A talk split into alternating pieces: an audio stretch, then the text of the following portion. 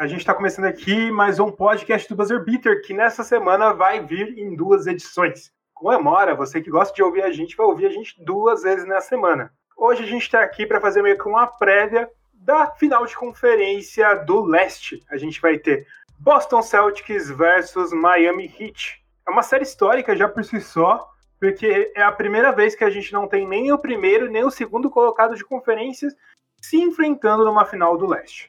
Eu tô com ele, Felipe Haguerrara, para falar sobre essa série. Tudo bom, Felipe? Duas vezes na semana. Coitado do pessoal.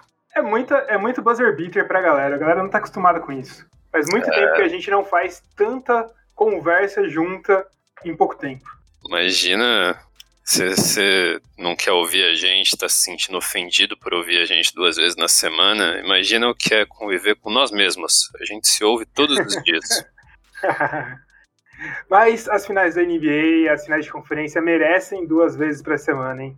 Com certeza, não é aproveitar, né, que tem essa abertura. E é interessante até porque o, o próximo vai estar tá bem recente da decisão do último finalista, né?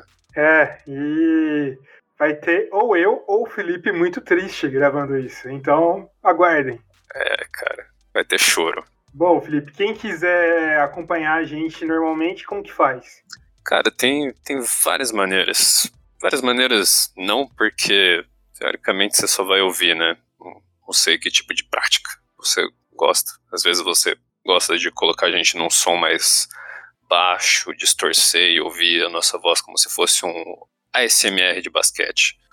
Mas a gente, de qualquer maneira, a gente está distribuindo em todos os agregadores, todos os feeds de podcast. Então, é, qualquer feed que você preferir, qualquer agregador, a gente vai estar tá lá, pode procurar. E se você está ouvindo nesse espaço em particular, por favor, deixe a sua interação, sua, seu like, sua curtida, sua inscrição, sua seguir, é, cinco estrelinhas, a estrela, não sei, é, cada um tem seu jeito de manifestar apoio nessas plataformas. A gente também publica os podcasts no YouTube. Então, se você está ouvindo agora no YouTube, por favor, se inscreva no canal. Aperte o sininho para receber as notificações de quando a gente publica alguma coisa nova, sempre interessante. E deixa um comentário também, aquele comentário sempre bem educado. E quem quiser também entrar em contato com a gente, pode conversar pelos, pelo nosso e-mail, buzzerbeaterbr.gmail.com. A gente está sempre aberto a críticas, a sugestões, a novas ideias que vocês possam sugerir aí pra gente. E tem também as redes sociais, né, Heitor? A gente está colocando conteúdo no Instagram, instagram.com barra e no Twitter, no twitter.com barra buzzer_br. Vai lá, segue a gente, acompanha nosso material nas redes sociais também. E a gente também tem o nosso projeto paralelo, que é o Finta Política, onde a gente conta narrativas da, da ordem política, sobre sociedade, sobre cultura, sobre história, economia e todos esses assuntos afins que nos impactam, mas sempre utilizando a cola da, do esporte para unir tudo, toda essa narrativa. Show de bola, Felipe, show de bola. Então vamos trazer o retrospecto dessa temporada dos dois times. Uh, primeiro que a gente teve dois, três confrontos de Boston Celtics e Miami Heat na, na temporada. Dois desses confrontos foram antes da bolha e um desse confronto foi dentro da bolha. No primeiro confronto, em dezembro, 4 de dezembro, o Boston venceu por 112 a 93, num grande jogo do Jalen Brown, que fez 31 pontos, e também num grande jogo do Jimmy Butler, que fez 37 pontos. No dia 28 de janeiro, Boston venceu novamente o Miami Heat por 109 a 101, um grande jogo do Gordon Hayward e do Goran Dragic, grandes jogos de coadjuvantes.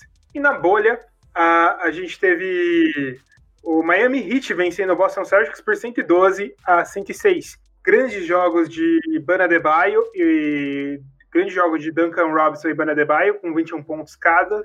E no Boston Celtics, grande jogo do Jason Tatum com 23 pontos cada.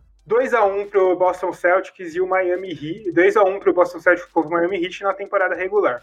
Uh, bom, são dois underdogs, a gente pode dizer assim. Quando os playoffs se firmaram, principalmente antes da bolha e também depois da bolha, não imaginaríamos que a gente teria um terceiro colocado contra um quinto colocado na temporada regular se enfrentando na final. Tanto que isso nunca aconteceu na história, como eu falei no início do programa.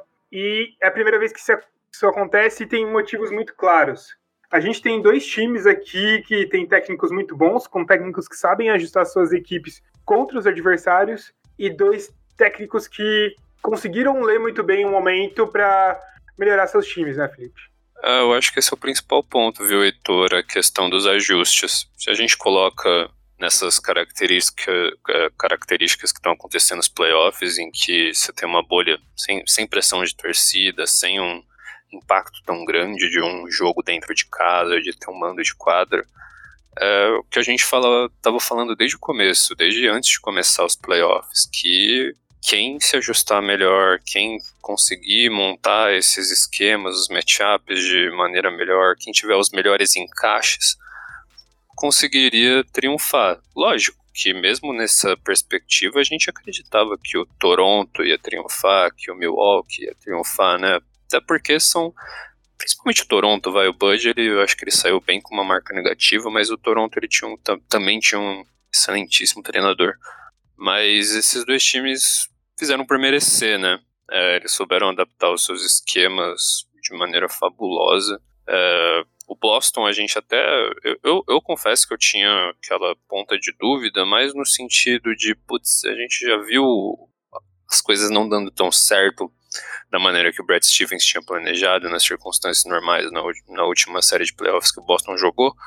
Mas dessa vez o ajuste foi perfeito e você tem time muito bem encaixado, cara, e que, assim, é, pode... Eu, eu não acho que ele, esse Boston seja tão profundo quanto o Miami, tá?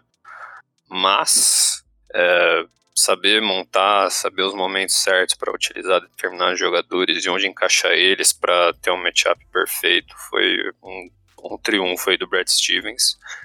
E o Spolstra, não tenho o que falar, cara. Eu acho que a gente falou do Toronto, Toronto, que teve um grande técnico, a série foi decidida nos minutos finais, né? Nos segundos finais. Então a gente poderia muito bem ver o Toronto Raptors jogando aqui contra o Boston, contra o Miami Heat. Então isso mostra o nível dos treinadores. É, Coach Bud se mostrou, é, como que eu posso dizer, é, resistente a mudanças e por isso ele não tá, tá fora dessa final. E também por outras coisas também. É, um dos grandes motivos foi esse, mas a resistência dele de colocar os seus principais jogadores a mais minutos, então muita coisa acaba acabou influenciando nisso, né, Felipe? Uh, bom, como que foi o que o Miami Heat fez com o Milwaukee Bucks? O Milwaukee Bucks ele foi um grande time em temporada regular, mas nos playoffs ele caiu muito porque eles tinham um ataque muito unidimensional, né, Felipe? A jogada de ataque era muito baseada no Yannis Antetokounmpo. Se o Yannis Antetokounmpo do Milwaukee Bucks, né? Se o Yannis Antetokounmpo infiltrasse, recebesse dobra de marcação e não conseguisse fazer a cesta, ou ele partia para receber a falta, ou ele tentava passar na linha de três, porque eles tinham grandes arremessadores de três, e isso ia acabar dando certo pro, pro, pro Milwaukee Bucks pontuar de três pontos. Contra a maioria dos times da NBA, isso vai funcionar muito bem, porque os times da NBA estão preparados para criar o seu estilo de jogo na temporada regular e não preparar o adversário. Nos playoffs isso muda um pouco de figura porque o Miami Heat se preparou para parar o Milwaukee Bucks. E a tática deles foi basicamente dar uma congestionada no garrafão, porque você vai deixar os arremessadores do Milwaukee Bucks livres boa parte do tempo, mas eles não chegavam necessariamente a fazer falta no Yannis Antetokounmpo, mas eles conseguiam atrapalhar ao máximo para ele conseguir não infiltrar. Essa foi a principal tática de defesa do Miami Heat, né? Sim, com certeza. E eles têm o mérito também de ser uma defesa muito ágil, muito móvel, né, cara? Até alguns jogadores que você inicialmente não atribuiria muito da, de qualificação defensiva é, é, individual no one-on-one, -on -one, Tipo, você pega um Duncan Robinson, um Tyler Erro da vida, que ainda são bem inexperientes nessas áreas, não são defensores absurdamente terríveis, ao meu ver, mas é, tão longe se comparado a caras como o Jimmy Butler e o Ban. mas ele. O, a, a defesa coletiva do Miami Heat é, de, é intensa, né? Teve, teve vários momentos, vários não, mas teve alguns momentos particulares que, tipo, os cinco jogadores, eles faziam aquele mob, né? Aquele, aquele ajuntamento em cima do Yannis. E just, justamente o que você falou, não fazendo falta, não é, impedindo ele de continuar uma jogada, mas fechando ele, sufocando e fechando as linhas de passe, inclusive. E, e essa mobilidade garantiu que eles também fizessem algo que o, o, o gosta muito, que é esse, aqueles close-ups, né? Então, eles estavam sempre, sempre, sempre. Puta, vou, fecha no Yannis uma hora, mas tem, se, se, se vai fechar três no Yannis naquela hora, tem, tem um cara sempre se movendo é, na direção de quem recebeu a bola. E o cara que foi pro Yannis é, tem tempo de voltar para guardar o outro que ele deixou livre. Então, tipo, é, é, um reconhecimento de jogo defensivo coletivo absurdo, cara. Absurdo mesmo. É, tem, tem umas sequências de lances que você vê a defesa do Miami não para de se mexer, cara. Não para. P pode estar concentrada em pedir que o Yannis faça seus 40 pontos lá da, da, da área restrita, mas é, eles também fizeram um trabalho muito fodido de ter essa aproximação dos chutadores do Milwaukee. Tanto que vários lances, Milwaukee é, engasgou, né, cara? Não, não caía, era só tijolada e jogos particulares só em que um ou outro jogador matava umas bolas, mas essas aproximações também ocasionavam muitos erros, né? Exatamente, exatamente. E muito disso está relacionado que é, esse essa maneira do Milwaukee atrapalhar o Yannis no arremesso fez com que caísse o field goal dele no geral. Ele caiu para 50%, sendo que ele tem 55% na, no normal. É, ele teve um arremesso de 3 pontos pior do que ele tem normalmente. Ele tem normalmente na casa dos 30 pontos. E ele caiu esse arremesso do, dos 30%, caiu para 21,4%. Então, o Yannis ele era incomodado no arremesso, tentando não fazer falta e também bloqueando a linha de passe para ele, porque a bola não conseguia rodar pelo Milwaukee Bucks. Essa defesa coletiva e quando era um marcador individual, a gente tinha um Bana Debaio, que um Bana Debaio ele é um cara que ele consegue marcar tão bem no perímetro quanto dentro do garrafão. É incrível a defesa dele. Então, e, e, um dos poucos caras que consegue realmente incomodar o Yannis a ponto de, tipo, é, bloquear e defender bem, né? Tanto que eu acho que nos momentos em que o Yannis teve seus, suas maiores explosões de, de pontuação foi quando ele estava em quadra e o Ban não, né? Que Sim. não tinha essa marcação. E a partir do momento que o Yannis sai, muitas vezes o Milwaukee ficava melhor porque o Miami não tinha preparado seu jogo para atacar tantas vezes, tantas pessoas diferentes. Porque a bola começava a rodar mais. A gente viu um crescimento de produção do Chris Middleton. Chris Middleton, que foi bem nessa série, isso a gente precisa falar, Chris Middleton foi bem nessa série. É, a vitória do Milwaukee é na conta do Chris Middleton também. Mas é isso, tipo, o jogo unidimensional do Miami, do Milwaukee Bucks, acabou tirando eles, né? Pois é, e, e, e evidenciou o, o, quanto que esse Miami tá ajeitado, né, cara? O quanto que, tipo, é óbvio, o que você pontuou faz sentido. Eles se prepararam muito para um tipo de esquema que naturalmente funcionaria, porque por mais que o coach Bud quisesse controlar os minutos, ele não poderia deixar o Yannis no banco num, num jogo de playoff por menos de, sei lá, por 25 minutos. Mas ainda assim, tipo, é, só, acho que só, só provou o quanto que eles são adaptáveis, né? Justamente por causa dessa profundidade. Por outro lado, eu acho que eu, eu, o Boston tem características muito semelhantes, né? Na, na questão da adaptabilidade, nem tanto na questão do, do como se desenha o jogo, principalmente na parte ofensiva. Sim, sim. Eu gostaria de pontuar também uma característica muito importante para o Miami para vencer essa série, só que tirando a defesa falando do ataque, né? Não adianta nada você parar um, um esquema adversário se você não consegue pontuar muito bem. O, o Miami tem uma vantagem muito grande em relação a quase todos os outros times da NBA, que ele foi montado com jogadores que são muito bons playmakers, muito bons, em várias posições. A gente tem um Dragic, time titular, que sabe ser um bom playmaker. A gente tem um Jay Crowder, que sabe ser um bom playmaker, a gente tem um Butler, que sabe ser um bom playmaker, a gente tem um Bana Debaio, que sabe ser um bom playmaker. Então você tem muitos jogadores que sabem criar jogada. É muito mais fácil você rodar, você criar mismatches, você conseguir pensar em formas de ludibriar seu adversário, de atacar seu adversário de maneiras diferentes que eles, em um time que ainda não realiza esses ajustes defensivos, não conseguem responder para isso, né, Felipe? Sim, e é, é, é, um time muito completo, cara. E tanto no sentido que esses playmakers também são jogadores perigosíssimos se você deixa eles numa situação de um contra um. A gente já viu inúmeras vezes o Jimmy Butler matar um monte de é, step back e de jogar, um, jogar o cara para dentro do. lá para dentro da. próximo do garrafão e fazer um fadeaway. Tipo, ele. Esse, tem vários caras, Butler, Adebayo, o próprio Crowder às vezes, o, o, o Dragic é um monstro também, que são perigosos sozinhos. E isso acaba liberando espaço para caras como o Duncan Robinson e o Tyler Erro se movimentarem fora da bola e criar esses espaços para eles pegarem fogo em alguns jogos, né? Então você vê, tipo, a variabilidade que esse time tem, cara. Exatamente, exatamente. Importante falar sobre isso. Bom, é, como que o Boston Celtics fez para passar por essa série do Toronto, hein, Felipe?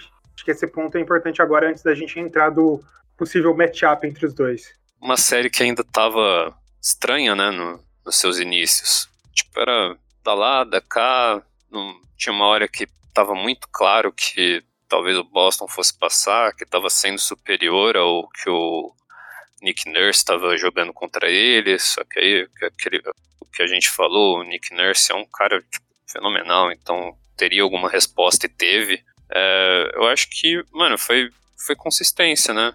É, lógico que eu, eu acho que a, a, a, melhor característica do Boston Celtics até em relação ao Miami Heat é ter dois caras que, assim, eu considero fora de série é, nos dois lados da quadra, cara, que é o Jalen Brown e o Jason Tatum. E essa distinção de cada um poder tomar o o jogo de maneira que cada um pode pontuar 40 pontos em um jogo, sabe?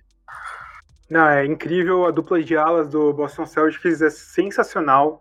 É, sem sombra de dúvidas, eu acho que é uma das melhores duplas de alas da NBA e vão ser uma das, se não a melhor dupla de alas da NBA no futuro. E é incrível é, como eles conseguem jogar dos dois lados da quadra. Eu acho que eles serem esses dois alas também, dois alas altos e ágeis, também contribui bastante. Por exemplo, o Jalen Brown é, é um cara que tem seus 2 metros e 1. Um. Ele joga normalmente como um shooting guard ou também ele marca muito bem os armadores do, do, os armadores do Toronto Raptors, ele marcou muitas vezes na série. O Jason Tatum é um cara que tem 2 metros e 3. Se você pensar nos esquemas normais, eles não são tão altos, porque o Jason Tatum muitas vezes jogou de power forward, mas eles marcam muito bem os jogadores mais baixos do Toronto Raptors. Eles têm essa velocidade e agilidade.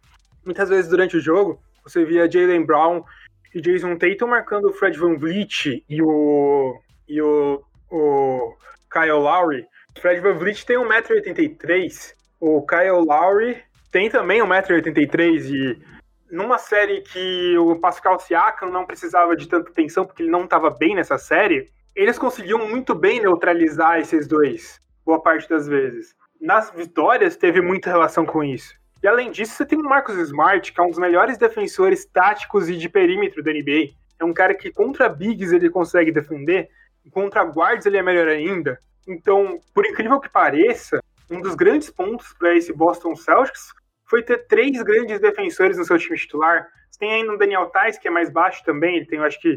Uh, tem 2 metros e 3, tem uma altura similar do Jason Tatum, mas ele também é um jogador, um defensor muito inteligente. Então, essa defesa foi uma das coisas que fez o Boston Celtics ter um encaixe muito bom contra o Toronto Raptors, né? Sim, sim. E jogadores muito fortes, né? Algo, algo que me surpreendeu bastante foi o quanto que esses caras, principalmente o Tatum e o Brown, eles dominaram os rebotes, né? E isso, inclusive, deu velocidade pro time, porque a partir do momento que esses caras, que são os carregadores de bola desse time, junto com o Kemba Walker e o Marcus Smart, você é, tem um início, um início instantâneo, é, que inclusive deixa esses guardas rapidíssimos aí subir o mais rápido possível. É, eu, eu quero pontuar também, cara, que pelo menos na sua linha titular, esse time do Boston ele é tão é, é, profundo em playmakers quanto o próprio Miami, viu? É, tudo bem que o Daniel Tais não, não tem essas características, mas só pegar esses quatro titulares, Jason Tatum, Jalen Brown, Kemba Walker, Marcus Smart, todos eles sobem bem com a bola, cara. Todos eles. E o Marcus, com certeza. E o Marcus Smart eu defendo, cara. Ele é um playmaker muito subestimado. Muito subestimado. Não, e além disso, uma das características. O Toronto Raptors também tem uma grande defesa. E uma das características que o Toronto Raptors faz com essa grande defesa é uma defesa que precisa estar ligada a todo momento para conseguir fazer dobras e conseguir fazer com que essas dobras não sobrem jogadores nessas dobras, que essas dobras sejam rápidas, mas o time do Boston Celtics é tão rápido no ataque, troca tão rápido, os jogadores se movimentam tanto sem a bola, que a defesa do Toronto Raptors, boa parte das vezes, não dá conta. Sempre acaba sobrando um arremessador muito bom, livre, sempre acaba sobrando um cara muito rápido para infiltrar no garrafão do Toronto Raptors. E durante boa parte da série, o Nick Nurse utilizou demais o Mark Gasol o Mark Gasol não conseguia dar resposta tanto no ataque quanto na defesa para os jogadores que ele ia marcar. Não necessariamente Daniel Tais, porque o Daniel Tais acabava fazendo outras funções, mas o Mark Gasol acabava sempre sofrendo em mismatches. Tanto que a série acabou virando e acabou tendo chance para o Toronto Raptors quando Ibaka entrava no lugar do Mark Gasol e quando principalmente o Dia no Nobe entrava no lugar do Mark Gasol. E aí a série começava a ficar mais equilibrada com alguma chance para o Toronto Raptors. Mas na maior parte das vezes o time era tão rápido, o time do Boston Celtics era tão rápido, que o Toronto Raptors não conseguia achar resposta para isso. com certeza. É, é, inclusive o grande papel do Daniel Tais, né? Setar esses jogadores para um mismatch, jogar um, um pick and roll lá que outro reconhecimento tem que dar. Ele é pequeno, mas é um cara forte, né? Então, é, o pick and roll dele é bem respeitável. E, assim, aquela pontuação que a, que a gente fala do, do erro do coach Bud, né? Você precisa ter seus jogadores numa quantidade muito relevante de minutos.